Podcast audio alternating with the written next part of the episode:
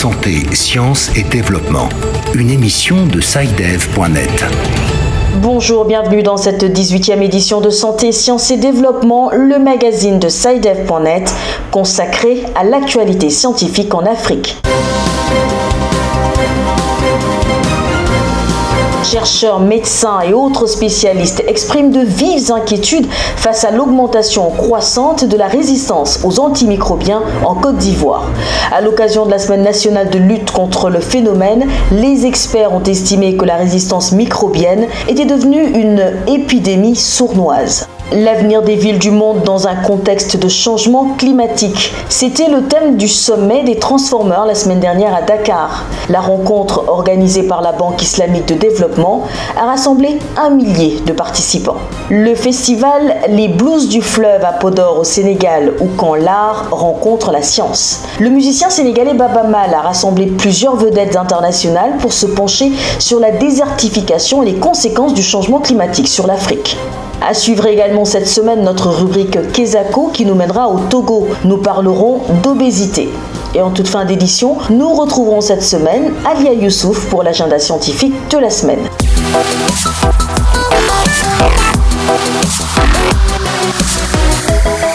Mais avant, une rapide synthèse de l'actualité scientifique de la semaine écoulée en Afrique, c'est avec vous, Hamzat Fassassi. Science Express.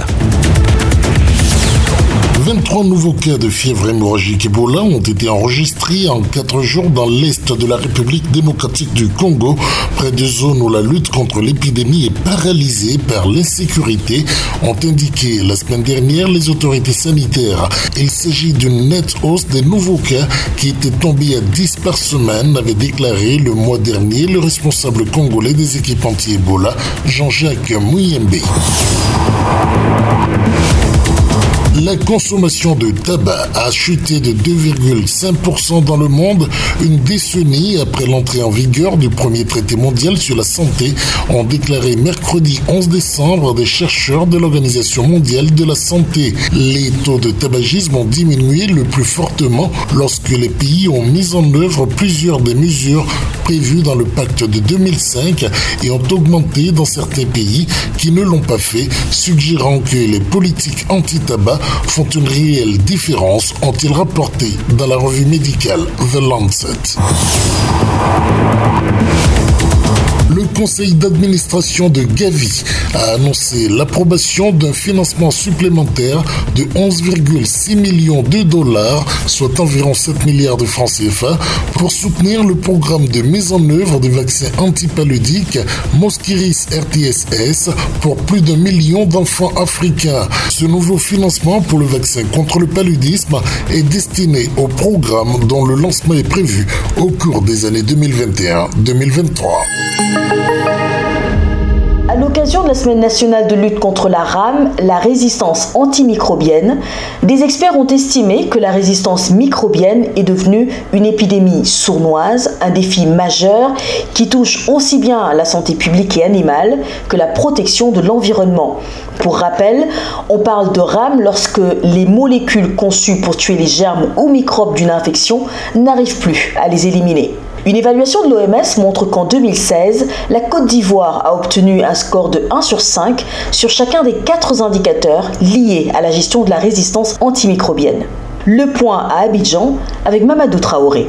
La résistance aux antimicrobiens a atteint un seuil alarmant en Côte d'Ivoire. Les principaux facteurs de la rame sont la mauvaise utilisation ou l'utilisation abusive des antibiotiques chez les hommes et dans l'élevage, l'automédication, les mauvaises conditions d'hygiène, mais aussi les prescriptions systématiques d'antibiotiques aux patients par des praticiens sans examen préalable, ce qui amène les spécialistes à qualifier ce mal d'épidémie sournoise qui touche aussi bien la santé publique et animale que la protection de l'environnement. Selon une étude du Centre national de référence des antibiotiques en Côte d'Ivoire, le pic de croissance de la rame est passé de 9% en 2002 à 46% en 2018. Des chiffres qui viennent conforter une évaluation antérieure de l'OMS en 2016, laquelle concluait que le pays n'avait aucune capacité de réaction face à la menace qui se fait de plus en plus sentir dans le secteur de la production animale. Mamadou Traoré, Abidjan, pour Santé, Sciences et Développement. Des pompes à énergie solaire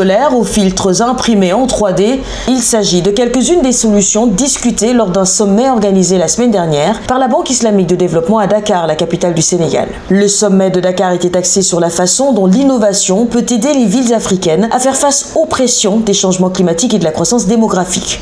Le reportage de Bilal Taïro à Dakar faire en sorte que les villes et les établissements humains soient ouverts à tous, sûrs, résilients et durables. Tel est l'onzième objectif de développement durable retenu par les Nations Unies. Afin d'atteindre ce dernier objectif, les experts réunis lors du sommet des Transformers organisé par la Banque islamique de développement et le gouvernement sénégalais ce 9 décembre à Dakar ont identifié certains leviers sur lesquels il faut agir. L'envoyé spécial auprès du Conseil scientifique international, Flavia Schlegel, souligne l'impact du changement climatique sur les villes en croissance. Évidemment, l'impact du dérèglement climatique sur le ville est pertinent, en particulier je trouve dans les pays en développement, évidemment aussi avec euh, le sujet de la migration, de la population rurale qui viennent vers les villes. L'eau, l'égalité du genre et surtout la santé sont les priorités que l'experte a identifiées et sur lesquelles elle appelle à agir. Bilal Taïrou, Dakar, pour Santé, Sciences et Développement. Et toujours au chapitre du développement durable. Les journalistes de la RDC en ont parlé cette semaine lors d'un atelier organisé par l'UNESCO et ce durant trois jours, du 9 au 11 décembre à Kinshasa. Il s'agissait pour l'Organisation des Nations Unies pour l'éducation, la science et la culture de former les journalistes au traitement spécifique des informations relatives aux ODD, les objectifs de développement durable. Le reportage de Bertrand Mayumbu à Kinshasa. Il faut donc pour la République démocratique du Congo que les gouvernements arrivent d'ici à 2030 à éliminer complètement la pauvreté, éliminer la faim et permettre l'accès à une alimentation saine, faire passer les taux de mortalité maternelle en dessous de 70 pour 100 000 naissances, octroyer la gratuité de l'enseignement primaire et secondaire pour filles et garçons, donner accès à l'eau potable à tous pour ne citer que quelques objectifs sur les 17 à atteindre, non seulement pour la République démocratique du Congo, mais aussi pour les 193 pays du monde. Ceci reste un défi majeur à relever. Oasis Kodila, expert et économiste à l'Observatoire congolais du développement durable. Il nous faut euh, suffisamment de ressources si on veut espérer atteindre cet agenda. Le gouvernement devrait mobiliser euh, au minimum 18 milliards l'an. Il faut avoir des politiques publiques euh, majeures, des réformes importantes si on veut espérer changer beaucoup de choses. Considérant dans chaque domaine les limites imposées par la nature et la capacité des technologies disponibles dans chaque pays, la question taraude encore les esprits de tous. Bertrand Mayumbu depuis Kinshasa pour Santé, Sciences et Développement. Santé, Sciences et Développement. Connu sur la scène musicale mondiale pour son engagement à faire connaître la richesse de la musique sénégalaise. Mais le nouveau combat de Baba Mal est de stopper l'avancée du désert dans le Sahel. La star a lancé l'initiative Nanka, un vaste projet de reboisement de plusieurs hectares de terre, ainsi qu'un programme de développement de Podor, son village natal, situé à près de 480 km de Dakar. Nous l'écoutons. Les changements climatiques nous interpellent, la protection de l'environnement nous interpelle, on a vu la dégradation de beaucoup de nos terres. Donc il fallait faire quelque chose si nous voulions, par pérenniser ce festival et accueillir davantage beaucoup de personnes et vous avez lancé un projet qui a pour nom Nanka. Qu'est-ce que ça veut dire Nanka et qu'est-ce que vous faites concrètement? Nanka, c'est les initiaux de l'agriculture, l'élevage, la pêche, la culture et accès aux nouvelles technologies en, langue polar. Concrètement, quels sont les effets du changement climatique euh, sur cette zone? Les, les, effets sont, sont, sont, multiples. Les effets sont multiples parce qu'on n'est pas loin du désert. Et chaque fois, tout le monde sait que le désert continue à avancer vers cette, partie de l'Afrique, cette partie de l'Afrique qui est le Sahel. Et votre rêve, Baba Mal, c'est de voir ou de faire de, cette région de Podor, mais de façon générale, une bonne partie du Sahel un immense euh, espace vert. Ah mais bien sûr, parce que euh, je ne peux pas me permettre de faire un plaidoyer pour euh, retrouver euh, des espaces euh, verts et propres dans le monde entier, surtout sur le continent africain, et ne pas commencer par croire que ça doit être évident pour, pour, pour cette, cette partie de l'Afrique tout au long du fleuve Sénégal. L'artiste sénégalais Baba Mal au micro Data Arlia Hebla.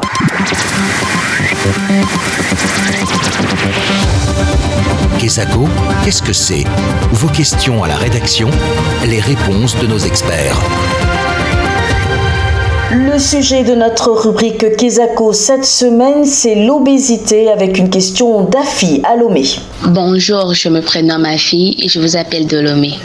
Euh, je suis devenue maman il y a quelques mois et depuis, je reçois une grande pression de ma belle famille qui trouve que mon enfant n'est pas assez en forme et qu'il devrait peser 2 à 3 kilos de plus. Devrais-je le gaver de nourriture pour faire plaisir à ma belle famille Quelles en seraient les conséquences pour sa santé? Je vous remercie. Merci Afi. Direction Lomé à présent où nous retrouverons notre correspondant Antoine Afanou. Bonjour Antoine. Bonjour Sylvie, bonjour à tous. Alors visiblement, les enfants au Togo, euh, certains les aiment plutôt euh, bien potelés. Sur cette question, Sylvie, il n'y a vraiment pas de débat parce qu'au Togo, comme dans la plupart des pays africains, les bébés aux formes bien arrondies sont les plus admirés parce que selon la conception générale, un enfant bien gros est un enfant bien entretenu et en bonne santé. Parlons de santé justement Antoine. Ces, ces rondeurs chez les enfants sont-elles forcément synonymes de bien-être? Malheureusement, c'est tout le contraire et c'est là même qu'intervient la notion d'obésité infantile. Le professeur Yawata Kuma, pédiatre au centre hospitalier universitaire Sylvanus Olympio, nous donne des précisions. Le problème, c'est que lorsque vous avez un bébé qui est en surpoids ou bien qui est obèse, il court un risque de diabète et d'hypertension artérielle lorsqu'il sera adulte. Parce que son organisme ne va pas travailler normalement et finalement les problèmes de fonctionnement de son corps vont favoriser la survenue du diabète et de l'hypertension à l'âge adulte. La principale cause de surpoids obésité infantile est nutritionnelle. Le sucre par exemple ou bien les graisses, ce n'est pas bon. C'est l'excès d'alimentation et la faible activité physique qui favorise la survenue du surpoids et de l'obésité chez l'enfant. Voilà donc Sylvie, la réponse à l'interrogation d'Afi est claire. Gaver son enfant de nourriture pour lui faire prendre du poids est loin d'être une bonne idée. C'est plutôt un facteur qui favorisera l'apparition de maladies, notamment l'hypertension, une fois qu'il sera grand. C'est entendu. Merci Antoine. Quant à vous qui nous écoutez, si vous aussi avez des doutes sur des questions de santé ou de sciences en général, n'hésitez pas à nous contacter par WhatsApp en composant le numéro de téléphone suivant plus 221 78 476 87 80 plus 221 78 476 87 80. À présent, nous retrouvons l'agenda scientifique de la semaine prochaine. C'est avec vous, Alia Youssouf. Merci Sylvie. Au Bénin se tient le 28 décembre prochain une rencontre de l'International Software Testing Qualification Board. C'est l'organisme de référence pour les certifications de testeurs de logiciels dans le monde. Cette rencontre est ouverte aux développeurs de logiciels, testeurs, chefs de projet, start-upers de la tech et étudiants. Elle vise à initier aux techniques de test, sachant qu'une certification ISTQB garantit une reconnaissance internationale des compétences de testeurs de logiciels. La rencontre aura lieu à la Fossec de Cotonou, dans la salle Koufo, le 28 décembre. Si vous vivez à Dakar, au Sénégal, sachez que la FIDAC, la foire internationale de Dakar, lancée le 16 décembre, couvrira 16 jours, donc jusqu'au 31 décembre. La FIDAC est un événement annuel majeur à Dakar qui permet entre autres aux innovateurs de mettre en valeur leurs produits devant un public hétéroclite d'acheteurs, de représentants d'organismes internationaux et d'investisseurs. La FIDAC à Dakar du 16 au 31 décembre 2019. Voilà Sylvie, ce sera tout pour cette semaine. Dois-je déjà vous dire à tous heureuse année 2020 Bien sûr Alia, et heureuse année à vous aussi. Merci à Bonne vous. santé, plein de bonheur. Merci à vous. Merci infiniment Alia, c'est ainsi que s'achève cette édition de Santé, Sciences et Développement. Merci à vous chers auditeurs de l'avoir suivi. Nous nous retrouverons la semaine prochaine pour une nouvelle édition. D'ici là, portez-vous bien et à bientôt.